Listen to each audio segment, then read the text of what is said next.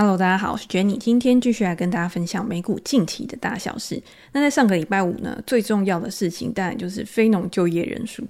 我觉得这个数据应该算是还蛮跌破大家的眼镜吧，因为整个就业市场就是看起来还算是蛮稳定的，失业率呢也还是维持在三点四个 percent 的一个低点。这个低点呢之前不是没有出现过，但是就是数十年来的一个低点，也就代表说在之前很多的公司开始大幅度的裁员，因为想要去删减成本啊，造成大家对于整个就业市场未来非常的悲观，甚至对于整个经济都比较悲观的一个情况之下呢，结果竟然出现了这个数字，那非农的就业人数在四月呢也增加了二十五点三万人，也是超过市场的一个预期的。平均薪资，大家都会觉得说，这样服务通膨啊，或者是你今天薪资如果没有降下来的话，对于厂商来说会是很大的一个压力嘛。但是在四月份的时候呢，薪资还是比上一个月成长了零点五个 percent，这个是自去年的七月以来吧，最大的一个工资增幅，比去年同期呢成长了四点四个 percent。所以这个数字呢，反而是大家会去放大检视的，因为大家会觉得说，在联准会还没有确定它要暂停升息，或者是甚至大家市场预期说未来一定会降息的一个情况之下，这个工资它如果没有很显著的一个降温的话，会不会为未来埋下一个隐忧？现在就业市场看起来就算是还蛮稳健的。那这一次呢，推升市场就业的，包括像医疗保健啊、专业服务啊、休闲跟酒店这种服务业的成长。还是占了大多数。那如果去看到整个休闲跟酒店的一个工作增加了三点一万个，这个算是比较主要的，或者是像健康教育啊、教育啊、专业服务啊，也成长了大概七万多个。制造业的人数，因为制造业是跟经济更有相关的嘛，它也是在上升的一个情况之下。只是呢，虽然说大家会看到这一个月呢，好像还是非常的强劲，但是市场好像不是这样反应的嘛。如果大家看到礼拜五的一个三大指数是非常非常的强势的。上个礼拜虽然三大指数在整周的一个表现啊，都还是下跌的。纳斯达克下跌零点一个 percent，基本上就算是收在比较平盘附近。S&P 五百指数下跌一个 percent，道琼工业指数是下跌一点四个 percent。但是呢，为什么下跌的幅度会缩小？就是因为礼拜五的时候，他把前几天的跌幅都整个吃回来。在非农就业数据公布之后呢，短线那个时候是有一点震荡，但是到了开盘之后就非常的强势，然后一直一路的上涨。甚至到尾盘的时候都还是收在高点，这个时候市场又开始会有很多不一样的声音啦。有一派的声音呢，但就是比较看空的嘛，他会认为说，可能在之后这个非农就业数据或者是通膨的一个状况，会在显示在股价的一个表现上面。但是如果是比较乐观的，他们会觉得说，二月跟三月他们的就业人数也有修正了，比之前减少了大概十四点九万个。那劳动力市场呢，确实也是有一个放缓的一个现象，所以呢，大家不用那么担心。现在目前还是偏。向整个趋势就是造一个反转，然后联总会的一个货币政策不会那么紧缩的方向在走。其实我自己呢是比较偏向后者的这一派言论，就是比较乐观的一个方向。我觉得这要从两个方面开始说。第一个当然就是基本面的部分嘛。我们现在看到就是联准会它在非常强劲的一个升息，十次升息，然后已经升到五点多个 percent 了。那现在呢，通膨开始下滑，通膨开始下滑就表示说未来的一个紧缩政策一定会放缓，不是说马上它就要开始降息，只是我们人就是习惯了动物嘛，这个就已经讲过很多次。当我们已经习惯了。这样子的一个情况，这样子的一个市场环境之后，我们做出来的决策也会跟着环境去做调整。所以在我们跟着环境去做调整的时候，没有发生意料之外的事情的情况之下，我觉得它就是会照着既定的趋势去走。那现在有一个更好的情况是，好，现在联准会可能不会再那么强势的升息了。那目前看起来呢，经济又好像有一定程度的一个支撑。那未来如果联准会它真的想要去刺激经济的话，它现在已经有筹码了嘛？那经济呢，有可能就不会。像我们想的那样子。会有大幅度衰退的一个情况，大家不知道记不记得，就是在上个礼拜利率决议之后呢，联准会的主席鲍威尔也有讲嘛，他自己预期说，今年美国的经济呢应该会是温和增长的，或者是呢也有可能是温和的衰退，但是不会到那种大幅度的一个衰退的一个情况之下，他们还会去观察其他的一些数据指标啊，包括像上个礼拜五的就业指数，也是他们未来利率决议的一个非常重要的参考指标。但是我自己会觉得呢，有些东西它是趋势一旦形成的。时候，它就不会有这么大幅度的一个改变。大家可以再从下个礼拜，可能还有消费者物价指数啊，或者是未来的几个重要的数据去观察。那第二点呢，我们要去观察就是整个市场的一个情绪。整个市场的情绪要怎么样去观察？大家都会觉得说情绪是一个很抽象的东西嘛。你今天你要怎么样知道现在到底是好还是不好？你去看恐慌指数吗？去看 VIX 吗？或者是去看那种恐惧贪婪指数吗？我当然都会觉得说这都是很重要的参考指标，大家都可以拿来用。但是我自己呢，比较常使用的当然就是量价关系，因为今天一个人的情绪，他去 push 他去做出什么样的一个动作，都会很明显的呈现在图表之上。这就是我为什么常跟大家讲说，今天你要去投。资或者是你要去做决策的时候，最好是基本面加技术面一起去做判断。其实你会更好的去抓到，嗯，不管是时间点啊，或者是你去帮自己做理性思考的时候，它都是一个很好用的工具。那如果今天你不知道怎么样去看形态，我觉得最简单的一个方法就是，你先去看大趋势现在到底是怎么样去发展的。大趋势你可以看均线，你可以看肉眼可见的一个趋势的行情，现在到底是下跌的趋势还是上涨的趋势？二零二二年非常明显的就是一个下跌的趋势，所以你可以很明显的画出一条下降的趋势线。但是在过去这一段时间，不管是过去这几个月啊，然后这几个礼拜啊，你都可以看到指数自去年底开始就已已经是那种打底的状况，然后甚至已经是一个向上的形态了。当然，在上涨的过程当中会有震荡，它不是像之前二零二零年可能直接 V 转上去，它是那种走一走，然后震荡一下，像现在就是在一个震荡期嘛。震荡了之后，然后再延续它原本的一个趋势向上。所以我自己在目前来看呢，我觉得现在整个大盘它是没有去改变它的一个惯性的。那投资人也可以在大盘震荡的一个情况之下呢，去找到一些个股的机会。这些个股可能是过去这一段时间它财报公布之后，财报基本面都还不错，然后它的股价呢也已经落底回升的，那就算是你现在去买，你可能没有买到最低的一个点，但是我觉得它的趋势延续性一定也是会有的，至少会延伸到下一季。如果还有更好的改善的话，有可能还会有进一步的一个上涨。那这个当然也是我在我自己的订阅专栏里面，然后会跟大家分享的。我们在过去呢，其实有跟大家分享像 Shopify 啊，或者是 Starbucks 啊这些公司，其实都是从它在打底的时候就已经开始跟大家分享。那基本面一定也会介绍的原因，就是今天它打底之后。它要用什么样的方式去驱动它上涨？一定要有一个非常显著的一个催化剂。有一些催化剂呢，是你在事前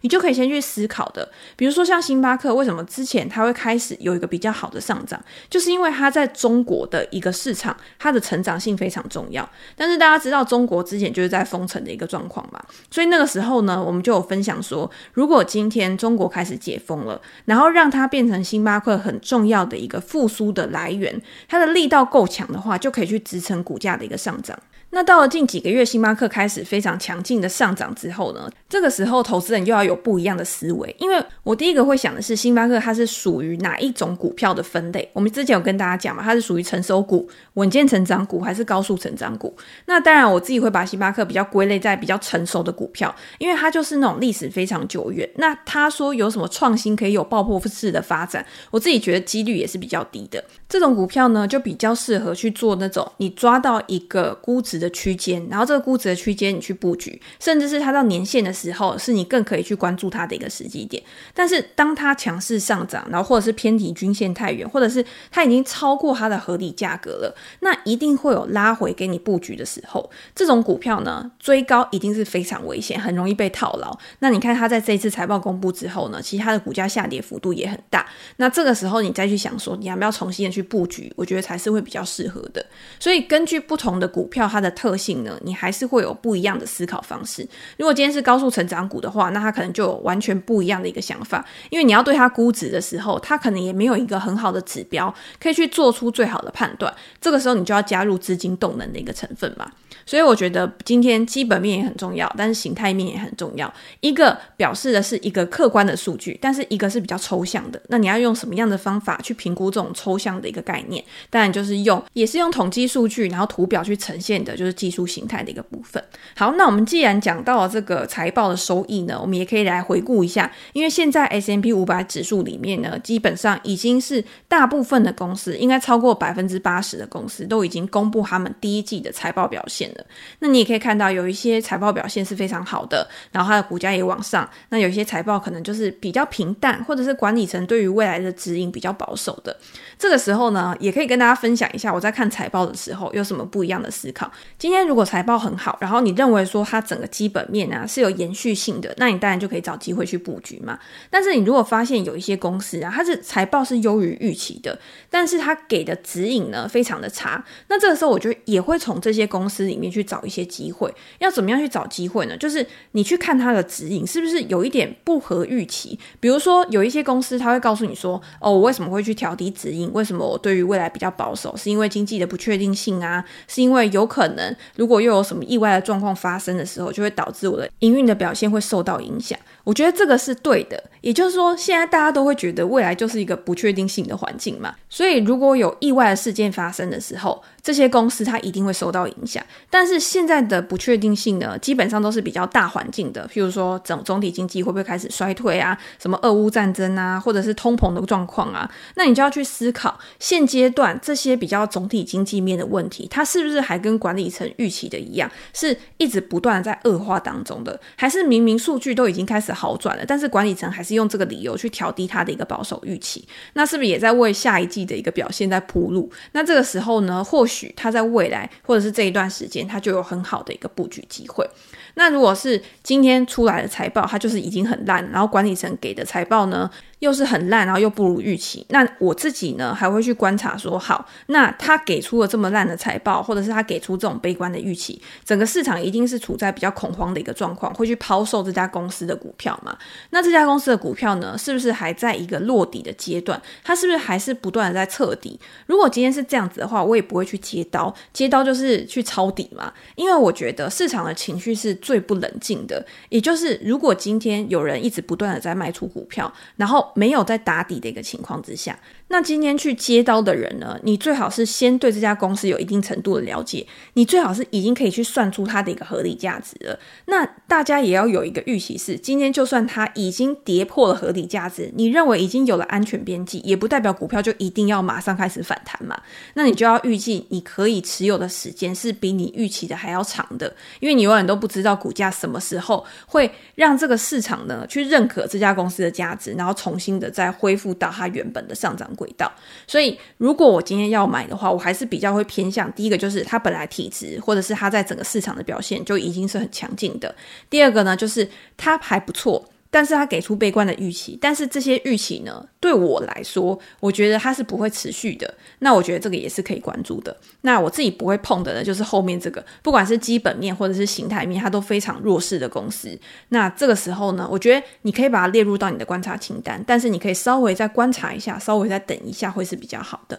那我们刚刚有讲嘛，S M P 五百指数这一次呢，已经有超过八十 percent 的一个公司都公布了他们第一季的一个财报了。那这一次呢，也算是跌破大家的眼镜。因为这一次的获利表现呢，其实是超过了市场的预期，然后它也是从二零二一年第四季以来呢，最好的一个超过指引的预期的一个表现。也就是说呢，这些公司就是已经公布财报的公司，他们在公布他们自己的财报数字的时候，超过预期的程度呢，是高于十年的平均水准的。在已经公布财报的公司里面，有八十 percent 呢，它是高于预期的，然后有高于七十七 percent 是高于五年的平均值，有高于七十三 percent 呢是高于十年的一个平均值，你就知道大家这一次对 Q one 到底是有多么的悲观，导致呢会有那么多跌破眼镜的事情发生。那如果大家去看的话，虽然说我们刚刚说优于预期嘛，但是优于预期是因为我们的预期可能太烂，但是实际上呢给出的没有那么烂，但是。整体上来说呢，所有公司的获利表现呢，平均还是下滑的，年衰退了大概就是快要七个 percent 左右。那这个部分呢，就是看现在这个获利衰退的一个情况，有没有办法在可能下一季啊，或者是在下半年开始有比较好转的一个情况。这一点呢，其实之前我们在跟 Rachel 录 Podcast 的时候，其实就有讨论到这个重点。那个时候他们也是说，预计 Q 二啊，其实表现会跟 Q one 持平，就是表现的差不多，但是到下半年的时候会开始有回温嘛。往坏处想呢，你会觉得说，哎，那表现好像还是没有很好啊。但是往好处想，就是它已经没有再更坏了。那是不是就是在一个比较长期的一个行情里面，现在就是一个比较好的布局机会？我觉得永远市场都会有很多的机会，但是你就是要花一点时间去挖掘嘛。不然可能就是像我们在上一集讲的，我觉得今天不管在什么时间点啊，我觉得如果你今天要做投资，最好是不要完全空手。大家都常常会想说，哎，我在等下一个数据啊，看会不会衰退啊，啊，我等到确定复苏的时候啊，我再决定要不要买进。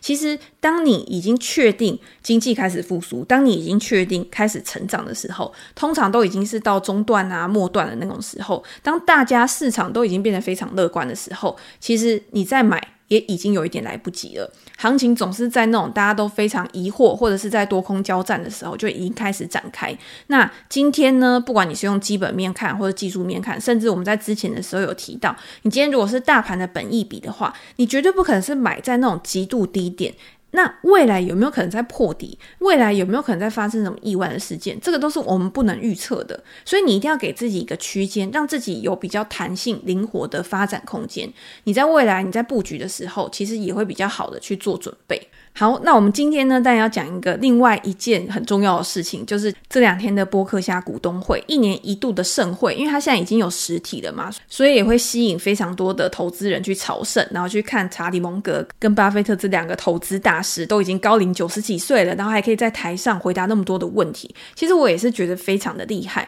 今天一个人啊，他要有成就，或者是他今天非常的富有，甚至他可以做很多有价值的事情去回馈他的社会。第一个，你要赚的够多。嘛第二个，你就是要活得够长，你才有办法去达到你的使命、你的目标。所以我觉得蒙格跟巴菲特其实真的是，我觉得说他们是世人的楷模，真的不夸张。但是我觉得也是有很好的基因啦，因为一般人可能他没有办法活到这么长的一个岁数嘛。好，那这一次呢，在之前，因为播客下他就已经先公布他第一季的一个营业表现。我们也可以看到呢，它的税后营业利润比去年同期还要成长了十三个 percent，达到八十一亿美元。那大家如果去看它第一季的获利成长呢，其实当然第一个就是保险业务的一个上升啊，或者是它在投资收益上面的一个表现。但是它的铁路呢，跟它的另外一个公用事业，其实在这一季它的获利表现都是下滑的。我们也可以看到，就是在股市大幅反弹的一个情况之下，今年呢，公司股票的投资组合创下了一个更高的回报。那他们也有更多的现金，然后更高的利息收入，跟他们的保险的承保利润。所以呢，总和加起来呢，去推升了他们整体获利的一个表现。巴菲特的浮存金呢，在第一季季末的时候呢，已经有一千六百五十一亿美元了。那现金跟国库券加起来呢，大概有一千三百亿美元左右。所以它是一个非常非常大的现金牛。那巴菲特也很厉害，就是在过去这一段时间呢，他把他的现金去存放在国库券啊，或者是一些比较短期的固定收益里面。所以呢，他不是去买长期债券。所以公司呢，它的国库券利率呢，大概是五个 percent 嘛，是高于二零二二年的一个 percent 左右。大家可以知道，在之前金融业的一个危机当中，就是因为他们的账上呢有非常多的长期债券。那那些长期债券呢，因为受到利率的一个影响嘛，在升息的时候呢，债券的价格就不断的下跌，去导致了当有挤兑的风险发生的时候呢，他们没有办法要去。卖出这些就是账面上损失非常大的一些资产，才导致了很多公司的倒闭啊，然后衍生成三月的金融风暴。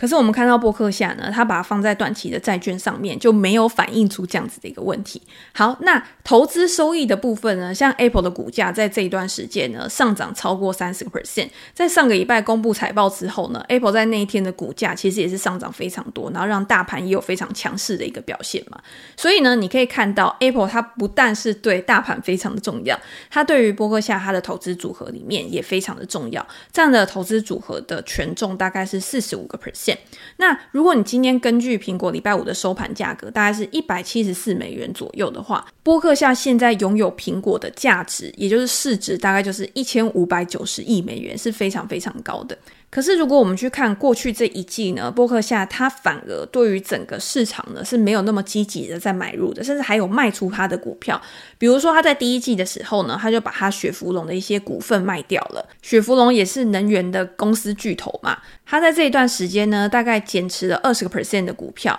账上的收益呢，大概是十七亿美元左右。但是大家知道嘛，因为虽然说波克夏他减持了雪佛龙，但是他在过去呢，其实他对于西方石油是非常积极的。所以大家也会很好奇啊，你今天买入了那么多的西方石油，那你到底是不是要把这家公司整个买下来？那巴菲特他在这一次的股东会里面呢，他其实也有提到这件事情。他说他认为西方石油的管理层其实就已经表现得非常好的，他们其实是想做大象级的收购，可是呢，没有必要去对。对这个西方石油呢去做出太大的一个改变。而且今天你今天要去收购一家公司，其实要有非常多的一个程序嘛。所以目前看起来呢，他讲的是比较中立的，就是他有可能会买，然后也有可能不会买。只不过呢，大家也知道，波克夏现在拥有西方石油的股份大概是二十三点六个 percent。所以当然，未来的油价啊，西方石油的一个未来发展，它的商业策略，或是它在产业里面的竞争力，也会对于整个公司它的投资组合有非常大的一个影响。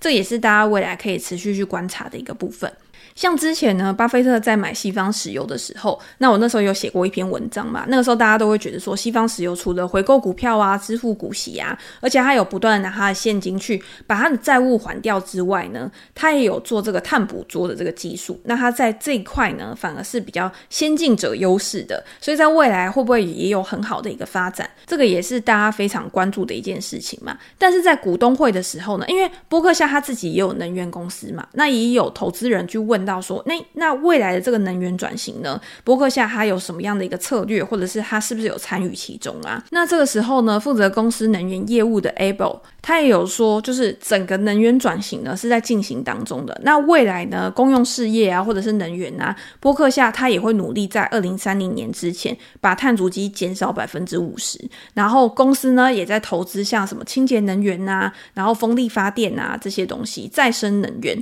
那对于他们来说，可能是一个很好的商机。但是巴菲特在这个时候就有讲，他说美国对于再生能源的做法，就是他的一个政策呢，各个州别呢，其实它的制度是不太一样的。所以也就是因为你今天各个州的制度不一样，然后他们在做法上面也会有分歧。那你今天要怎么样让大家可以齐心齐力的，然后去为这个再生能源去做努力？这个是政府他应该要去关注的一件事情。那最后呢，巴菲特也有讲到，他说，虽然说现在看起来呢，整个公司因为公司不是只有投资收益嘛，你还有很多的私有的一个企业，但是他认为在未来呢，这些公司公司整体的一个平均的获利水准可能会有下滑的一个情况，因为他也提到了未来具有高度的不确定性，他认为美国呢是真的有可能经济进入衰退啊、放缓的一个情况。那因为波克夏他的一个旗下的业务，包括像铁路、公用事业。电力啊、零售啊这些公司，其实都会受到经济的一个影响。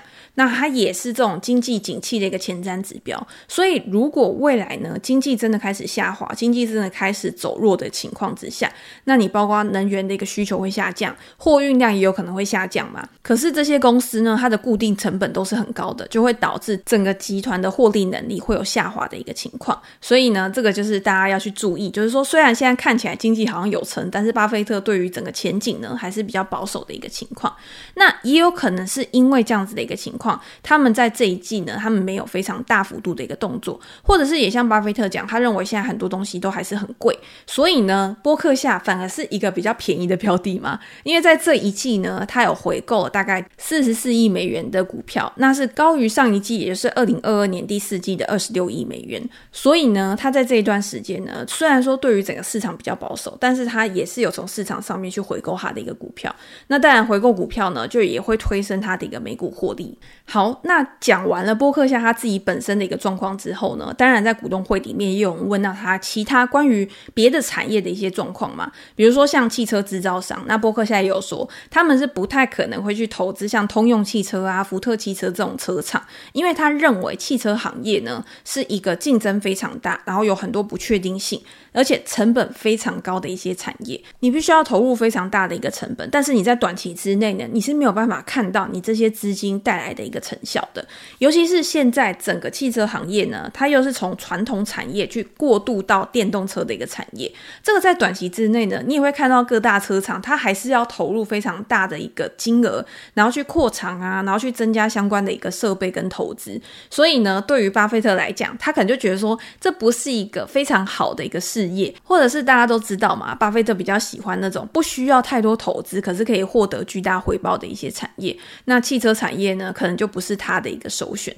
反而在他们旗下的一些公司里面呢，他是更青睐或者是更喜欢嘛汽车经销的这个业务，因为波克夏呢，它是拥有非常多的经销店的，大概有快要八十家，然后年收入呢超过八十亿美元。那经销跟制造商呢比较大的不一样，就是它算是比较轻资产的嘛，所以当你是比较轻资产的，你可能是以中介费呀、手续费为收入的时候，那这个就可能是他觉得比较好的一种商业模式。那另外呢，还有就是像派拉蒙，因为大家知道波克夏持有派拉蒙的股票，那派拉蒙呢就是串流媒体的竞争者之一嘛。你现在看到这些串流媒体，你可能想到就是 Netflix、迪士尼，或者是像 HBO 这些公司，但是派拉蒙呢，它其实也是在其中非常努力的想要去争取市占率的。但是大家知道，在上个礼拜的时候，派拉蒙它也是公布它最新一季的财报，它的财报呢其实已经是非常不好了，包括像巨额的亏损啊，或者是营收的表现不如预期，可是呢，更致命的一击让它下跌了二十几个 percent，快要三十个 percent 的原因，是因为它连股息都大幅度的一个删减。巴菲特在股东会议里面有讲，他说任何的公司去删减股息都不是好消息。我觉得这个就是为什么美股很多人他会喜欢的是那种长期支付股息的股息成长股，而且它的股息是每一年都会持续提升的，是因为股息这个东西，它其实是管理层可以去决定说。到底要发还是不发，或者是要发多少？但是如果你今天可以维持很长的一段时间，是一直持续的发放股息，而且又是持续的成长，那这类公司在产业中，或者是它在营运上面，一定有独特的竞争优势。那今天派拉蒙呢？他为什么要去删减股息？当然，第一个是他要止血嘛，他要先让他资金流出的情况先暂停，他才有办法去投入在他的内容上面。那投入在内容上面呢？第一个是你短期之内可能也没有办法看到那么大的一个回报。第二个是以串流媒体行业来说，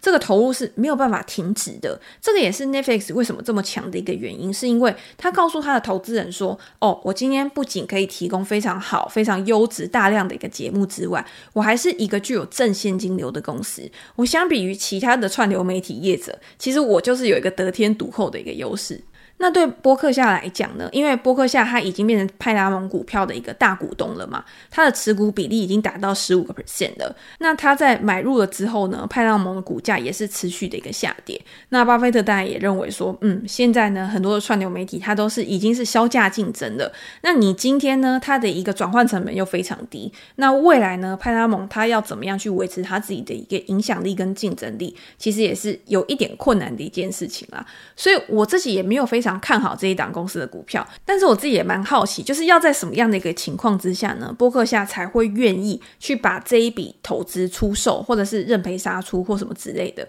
这个在未来呢，可能有朝一日我们就会知道。那接下来呢，就是像银行部分，银行业的部分，之前巴菲特也是非常喜欢的嘛。但是在银行业的危机爆发之后呢，我们之前有跟大家分享过，巴菲特认为说，现阶段呢，要研发成那种非常大的金融危机啊，二零零八年那种状况，其实是很难的。但是他也不认为现在大家应该要去抄底银行股的原因，是因为他认为管理方面，这些银行股呢，它的管理层有经营不善的一个状况。那未来呢，会不会有其他的银行？也面临到被清算啊、违约啊这些的问题，这些都是有可能的，所以他现在不会去碰这些可能未来的潜在风险，而且他有讲到一个东西，我觉得还蛮特别的，他说。数位银行的业务呢，也使现在整个存款的粘性降低。也就是说，现在的金融业呢，它可能不一定要依照传统银行的方式去营运。那大家也可以现在看到很多的电子券商啊、数位券商这些，那它可能用高利率啊，或者是其他的方式去招揽客户嘛。那相比于这些传统的银行呢，它可能可以提供更好、更优惠的一个利率。那是不是就会让这些原本的存户呢，它去转移到这些数位银行上面？那我觉得像巴菲特。投资的苹果其实就是一个很好的例子嘛，大家记不记得？就是在上个月嘛，反正就是在最近这一段时间，苹果跟高盛他联手推出了这个 Apple Card 储蓄账户，非常的受到市场的一个欢迎。那个时候呢，非常惊爆的消息就是，他推出了四点一五 percent 的一个年利率去吸收存款，而且呢，如果你今天去提出还是有一些什么转账的一些动作的话，他也不会收你的转账费。那还有一些红利回馈的部分呢，也会自动的回馈到你这个账户里面。那第一个礼拜，也就是他在推出这个活动的第一个礼拜呢，就吸引了将近十亿美元的存款。那大家就有想过，你看苹果本来是一个做手机的，然后后来再加入了服务之后，现在又想要去抢银行的生意，但是为什么会有存户会想要把钱存到苹果的这个 Apple 卡里面？为什么大家会觉得苹果它是比较安全的？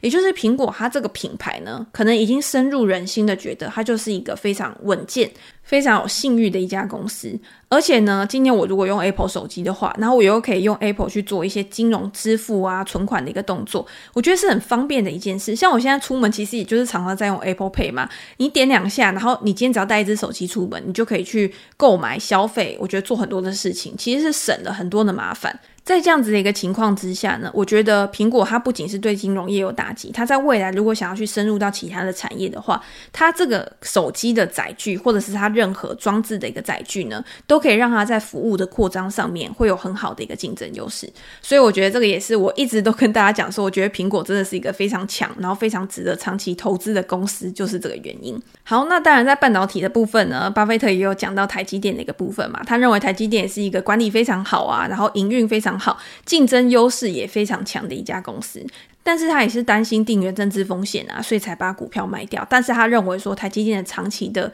前景还是非常看好的。我觉得这个就是每个人他在投资的时候，他思考的一些面向不一样。像蒙哥那个时候也说，他说：“哎，你觉得舒服就好啊。”我觉得投资就是这样，你今天你买的公司，你一定要是对他有信心的，你一定是要觉得这家公司是大有可为的，甚至是你觉得影响这家公司的其他因素。你要承担的风险是你可以接受的，那你当然就可以把资金配置在上面。那巴菲特他可能自己有不一样的考量，所以他就把台积电卖掉，但是不代表台积电这家公司就不好嘛，对不对？好，那如果大家呢还想要看一些呃跟巴菲特股东会相关的，其实网络上也有一些资料啊。我今天只是挑几个我自己觉得比较有趣的，或者是我觉得比较值得跟大家分享的，然后来 Podcast 跟大家做一个分享跟表达我自己的一个看法。那我们今天就先分享到这边。如果大家有任何想要聊的主题，或者是想要问的，问题的话，也欢迎留言给我评价，我们在之后 Podcast 可以再拿出来跟大家做一个分享。那今天就先这样喽，拜拜。